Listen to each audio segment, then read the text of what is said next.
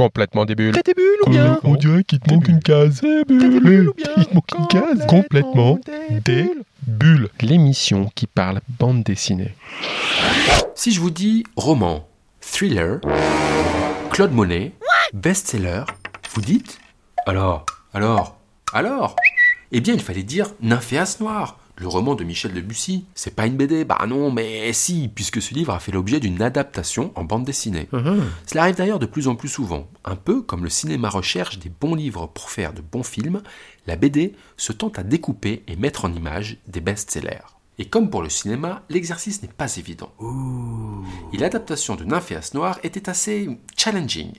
Déjà parce que l'histoire est compliquée, et ensuite parce que Monet et l'impressionnisme sont tellement présents que ça pouvait mettre un peu la pression côté dessin. Et bien pourtant, cette adaptation semble réussie puisque ce fut un vrai succès et parmi les meilleurs albums de 2019. C'est beau. Nous avons rencontré les auteurs de la BD Nymphéas Noir, Didier Casgrain et Fred Duval. Salut Fred. Bonjour. Euh, pour ceux qui n'ont qui ont pas lu, euh, l'histoire est assez compliquée, mais comment tu la résumerais, toi Ou comment tu ferais le pitch, comme on dit? Ah là, ça, c'est pas un cadeau parce qu'on ne peut pas raconter cette histoire sans euh, en dévoiler euh, la substantifique moelle. Donc, euh, je dirais que c'est l'histoire de, de- de- de trois femmes. Ça se passe à, à Giverny. Giverny, Euh, rappelons euh, Giverny, directement, c'est- c'est. le jardin de Claude Monet. C'est un village de Normandie qu'on peut toujours visiter d'ailleurs. On, voit, on peut toujours visiter sa maison et c'est là qu'il a passé les 30 dernières années de sa vie où il a peint les, grands chefs-d'œuvre que sont les, les, nymphéas qu'on peut voir euh, à Paris, à New York, euh, voilà, mais principalement à, l'Orangerie, hein, à Paris. Euh, voilà, donc c'est un, thriller autour, de du, village de Monet, donc qui, finalement mélange peinture, ruralité, et puis et puis et puis et puis trois femmes. Donc ça commence euh, dans le ruisseau Lepte, euh, qui, avait d'ailleurs été utilisé par Monet pour alimenter son, bassin en nymphéa. On trouve un cadavre, euh, voilà, un, dentiste local, euh, séducteur, euh, richissime, euh, qui aimerait posséder un Monet. euh, voilà, est retrouvé assassiné. Donc euh, voilà, la police locale, la police de Vernon est chargée de l'enquête. Et puis à partir de là, euh, Tout démarre. Tout démarre. Et sans trop en dévoiler, on peut dire qu'à la première rencontre euh, entre l'institutrice et le commissaire Laurence qui mène l'enquête, euh, il y a un coup de foudre. Jeune commissaire qui vient et qui est perturbé par l'une des trois femmes, ces trois Exactement. femmes d'âge différents. Voilà. Et comme tu le dis si bien, en toile de fond, c'est Monet qui est présent Monet. au- tout au long euh, de, de- de l'histoire. c'est l'impressionnisme, oui. Alors justement, Monet, ben, il, est, il est présent dans le titre avec euh, Nymphéa Noir. Moi je dis Nymphéas, mais c'est Nymphéa, c'est ça, Nymphéa Noir Moi je dis nymphéa. Oui. C'est quoi en fait les Nymphéas Noirs? Alors les nymphéas, les, les nymphéas noirs, selon la- la- une légende, dit que ce serait le tout dernier tableau de, de Monet puisqu'il n'utilisait pas la couleur noire et qu'il aurait Il vu sa, il n'aimait pas le noir, justement, pas le noir, ça, hein. voilà. et qu'il aurait vu sa propre, le reflet de sa propre mort en regardant la, pour la dernière fois le, le- le bassin alors qu'il était quasiment aveugle hein, sur la fin et il aurait peint euh, ces, ces nymphéas noirs. Alors évidemment c'est complètement faux, hein, c'est inventé to- totalement, mais c'est Même une belle si idée. c'est ouais. vrai qu'à la fin de sa vie, voilà, il faisait plus que des tâches. Ah oui, on en voit d'ailleurs dans certains, dans certains musées, on peut, on peut en voir. Il y a vraiment quasiment plus rien. C'est, c'est de toute façon Monet vraiment le, le précurseur de, de, de- de l'art moderne. hein. Euh, donc, euh, il, il y a- à la fin, il n'y a plus que oui des lumières, un peu de lumière. euh, Puis on dit même du coup les précurseurs de l'art abstrait. c'est- Oui, c'est- oui, bien sûr, l'art abstrait, oui.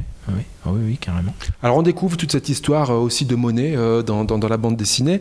Euh, une question finalement pour, par rapport à, à ce livre qui a été un livre à succès de Michel Mm. Bussy. Pourquoi adapter ce livre? Comment, comment vient cette idée sur ce, l'histoire est- ce livre spécifiquement? L'histoire est un peu longue. Je vais essayer de la résumer vite. Michel et moi, on vit dans la même ville, en fait, en Normandie. Et puis, il est venu à la rencontre des auteurs de BD en disant voilà, moi j'ai des idées de BD, j'ai aussi des bouquins qui pourraient être adaptés. Euh, Qu'est-ce que vous en pensez? Donc, on s'est rencontrés comme ça. Moi, je lui avais présenté un éditeur de chez Dupuis à l'époque. Et puis, quelques semaines après, ils m'ont appelé. euh, les, euh, Air Libre m'a appelé en me disant bah, écoute, c'est toi qui as fait les présentations. Nous, on, ren- on a rencontré Bussy, on a, on a, on a un peu regardé ce qui, ce qui, ce qui pouvait s'adapter. Et euh, Michel aimerait euh, que ce soit le- la première adaptation, soit les nymphéas noirs. Mais quel Donc, défi, non Parce que le scénario, c'est à, waouh. ce moment-là, du coup de fil, je l'avais pas lu. Donc euh, j'ai dit ouais, super. Et euh, bah, le lendemain, j'ai acheté le bouquin, je l'ai lu dans la journée. Et là, je me suis dit ah ouais, quand même, euh, je, vais, je vais le relire une deuxième fois. Et la deuxième lecture m'a permis déjà de commencer à, à, noter quelques petites idées d'adaptation, puisque euh, euh, déjà plusieurs cinéastes, plusieurs, plusieurs équipes de cinéma avaient jeté l'éponge. En fait. Alors c'est une de mes questions, est-ce que c'est adaptable au, cinéma ça? Parce que visuellement c'est quand même dur, faut s'accrocher. Moi je hein. pense que ça ferait un dessin animé extraordinaire. Après le faire au cinéma avec une, photo classique, des acteurs classiques, je pense que hein. c'est compliqué. C'est compliqué. Euh, il faudrait vraiment. Euh, alors rien n'est impossible, mais là, on, ne pourrait pas le faire exactement dans l'esprit de la bande dessinée parce que en BD, on a justement utilisé nos, nos, nos, nos qualités, nos spécificités pour pouvoir euh, rendre ce récit visuel. Et ça rend très bien parce que d'ailleurs, quand on lit, et puis moi je vous le dis, c'est une confession personnelle, on lit une première fois et tout de suite, on a envie de lire une deuxième fois. Oui, c'est le, le but. C'est pas possible. Hum voilà, tu, tu colles pas, qu'est-ce qui se passe? Et on le une deuxième fois et ça ah, marche. C'est vrai que et vous donnez en plus envie de lire le bouquin. Parce que je l'avais pas lu non plus, ça m'a donné envie de lire. C'est vrai que sans jouer dans le au jeu des 7 erreurs, euh, il y a un petit côté comme ça. On peut on peut avoir une deuxième lecture ludique en essayant de trouver euh, les, les, failles. Bon, pour l'instant, ça va. On nous a pas encore. Euh, trop, trop, trop accroché sur, les, sur, des, sur des incohérences. Alors, on a la chance de t'avoir, Fred, scénariste, mais il y a aussi Didier, Didier Casgrain. Salut Didier.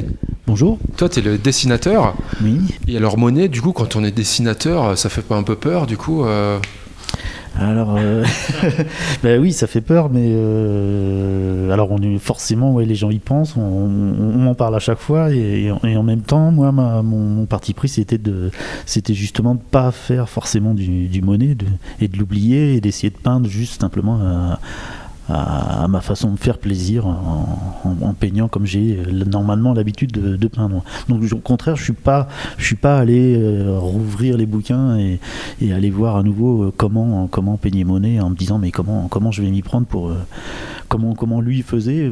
Pour... T'es plus allé à l'instinct finalement. Ouais, c'est ce que je préfère à chaque fois, même même quel que soit quel que soit le le, le, bouquin, la BD, j'aime bien. Et tu dis peindre, c'est parce que du coup tu le dessin, mais après la couleur, c'est via la peinture C'est comme ça que tu travailles?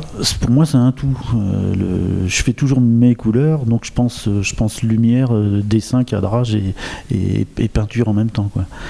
Donc ça, allait de soi. Enfin, j'avais, j'avais envie de, de, partir sur ce projet en faisant de la peinture. Le découpage, c'est toi aussi qui le fais ou c'est quelque chose dont, vous parlez ensemble? Alors c'est, Fred qui me, qui, me, qui me prépare le découpage.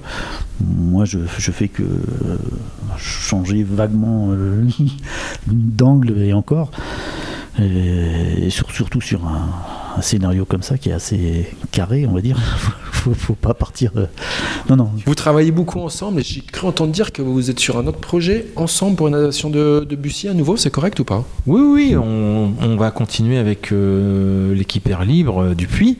Euh, voilà, donc on va adapter le, un autre roman de Michel qui s'appelle Ne lâche pas ma main et qui se, qui se déroule sur l'île de la Réunion. Messieurs, on finit en général notre émission parce qu'on appelle des questions débules. complètement débules. Eh oh, il te manque une case. t'es débule. Vous êtes plutôt du genre à garder les vieilles photos dans une boîte à chaussures ou sur une clé USB Les deux.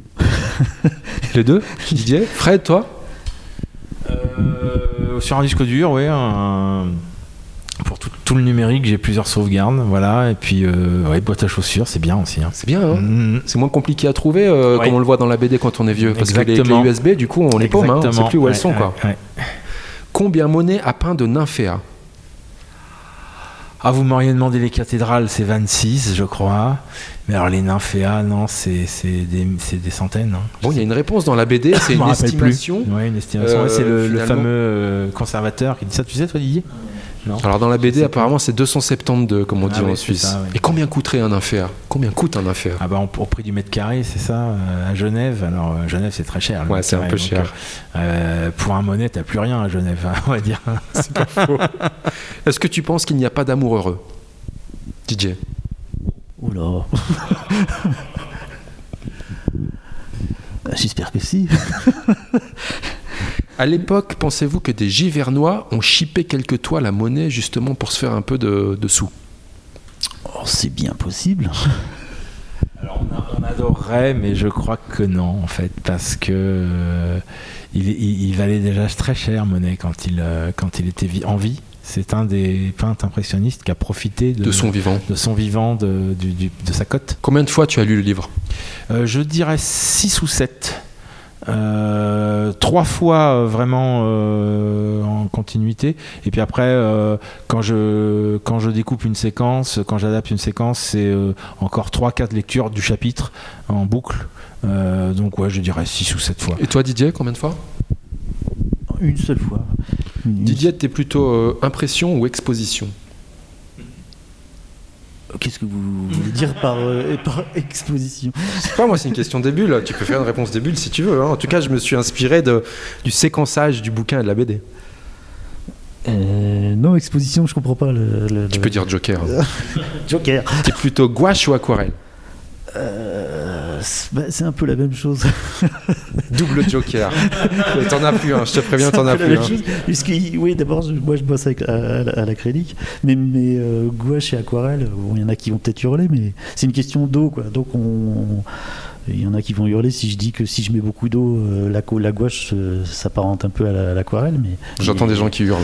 Voilà, mais euh, pour moi, on peut, on peut bidouiller, quoi. J'aime bien ça. Bon, j'ai entendu une rumeur folle, je, je, la partage avec vous. Attention, accrochez-vous bien. Sur Internet, un bruit circule que le titre ferait référence à une personne de petite taille et de couleur prénommée Féa. Qu'est-ce que vous en pensez? Le nain Féa noir qu'on dévoile vraiment la fin de Game of Thrones Bon, je crois que sur cette question, euh, je vais en rester là. En tout cas, je vous remercie tous les deux pour euh, ce moment. Bravo encore et, à très bientôt. Merci. Merci beaucoup. Et pour finir, la sélection de quelques albums que nous vous conseillons si vous souhaitiez vous caler une petite bande dessinée tout prochainement. On commence avec Django, la main de feu. L'enfance de Django, le petit cigane, baigne dans l'insouciance. Débordant d'énergie, il multiplie les petites bêtises et commence à filer un mauvais coton, jusqu'à ce qu'il reçoive un banjo. Un peu cabossé et ayant appartenu à un noir américain, cet instrument va être une révélation pour Django. Et il va se révéler prodige avec l'instrument en main. Tellement doué qu'il va rapidement jouer avec des groupes d'adultes. Puis il découvrira le jazz cette musique des Noirs d'Amérique qu'il va se mettre à jouer, puis même plus tard à influencer. Très vite, le petit Django connaît le succès, jusqu'à ce que la vie lui impose une terrible épreuve. Django est quasiment brûlé vif lorsque sa caravane est ravagée par les flammes. Sa main gauche subit des destructions irréparables et devrait même être amputée pour éviter l'infection. Il a 19 ans et le banjo, pour lui, c'est fini. Et pourtant, il va rentrer dans la légende. Malgré cette main abîmée, il va troquer son banjo contre une guitare, changer sa manière de faire des accords et inventer son style, inimitable. Le surdoué accidenté renaît de ses cendres et deviendra atypique, prolifique, légendaire, l'un des meilleurs guitaristes du monde et l'inventeur du jazz manouche. L'histoire du jeune Django Reinhardt dans ce one-shot intitulé La main de feu. C'est de Effa et Rubio aux éditions Dupuis dans la collection Air Libre. On continue avec La Horde du Contrevent. Adaptation en BD du roman de science-fiction de Alain Damasio, La Horde, c'est une équipe d'hommes et de femmes qui se battent contre le vent. Un peu comme une cordée d'alpinistes qui voudraient gravir une montagne et en toucher le sommet. La Horde dédie sa vie à s'organiser pour avancer pas à pas face au vent et vers le point de tous les fantasmes, l'extrême amont. Dans ce monde où le vent est l'élément de toutes les quêtes, chaque membre de la Horde a un rôle bien déterminé et veut faire mieux que la Horde précédente. Dans ce deuxième tome, la 34e Horde décide de passer au plus court et franchir une étendue d'eau qu'aucune autre horde n'a osé défier auparavant. Un monde imaginaire et une quête à première vue surprenante, mais qui très vite ouvre la voie à des réflexions philosophiques sur le but et le sens de la vie, le respect des éléments, l'unité, le courage et bien d'autres choses encore. Bref, au fil des pages, c'est la découverte dans un autre monde de combats et valeurs qui sont finalement les nôtres. Hein? Ce deuxième tome s'intitule L'escadre frêle. C'est de Eric Enino aux éditions Delcourt. On finit avec Thérapie de groupe. Voici un nouveau récit autobiographique de Manu Larsenet en manque d'inspiration. Plus de désir, Plus d'exaltation, plus d'envie, plus d'espoir, Larsenet n'a plus d'idées géniales. Il devient un esprit vain dans un corps gras. Oula, c'est la déprime là. Un artiste fini. Mais, comme disait Nietzsche, il faut avoir du chaos en soi pour enfanter une toile qui danse.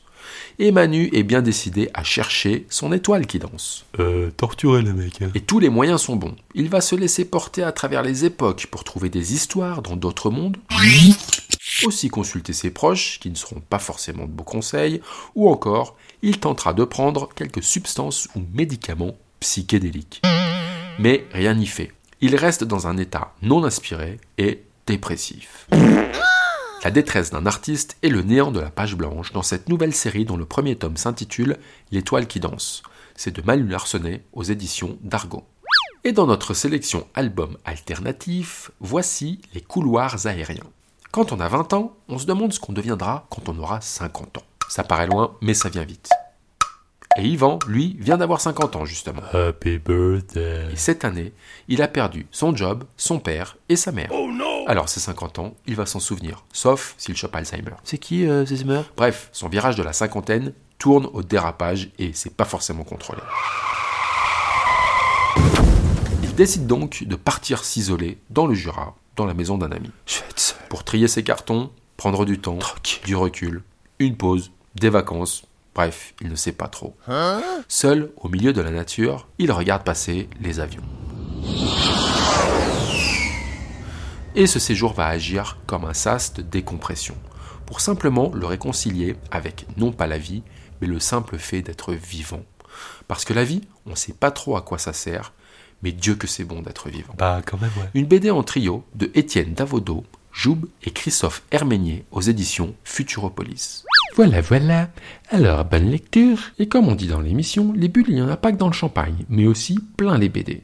Et le 9e art, lui, se consomme sans modération. Alors, soyez des bulles. Complètement des bulles. des bulles ou bien on dirait qu'il te manque une case. Des bulles ou bien Il te manque une case. Complètement des bulles.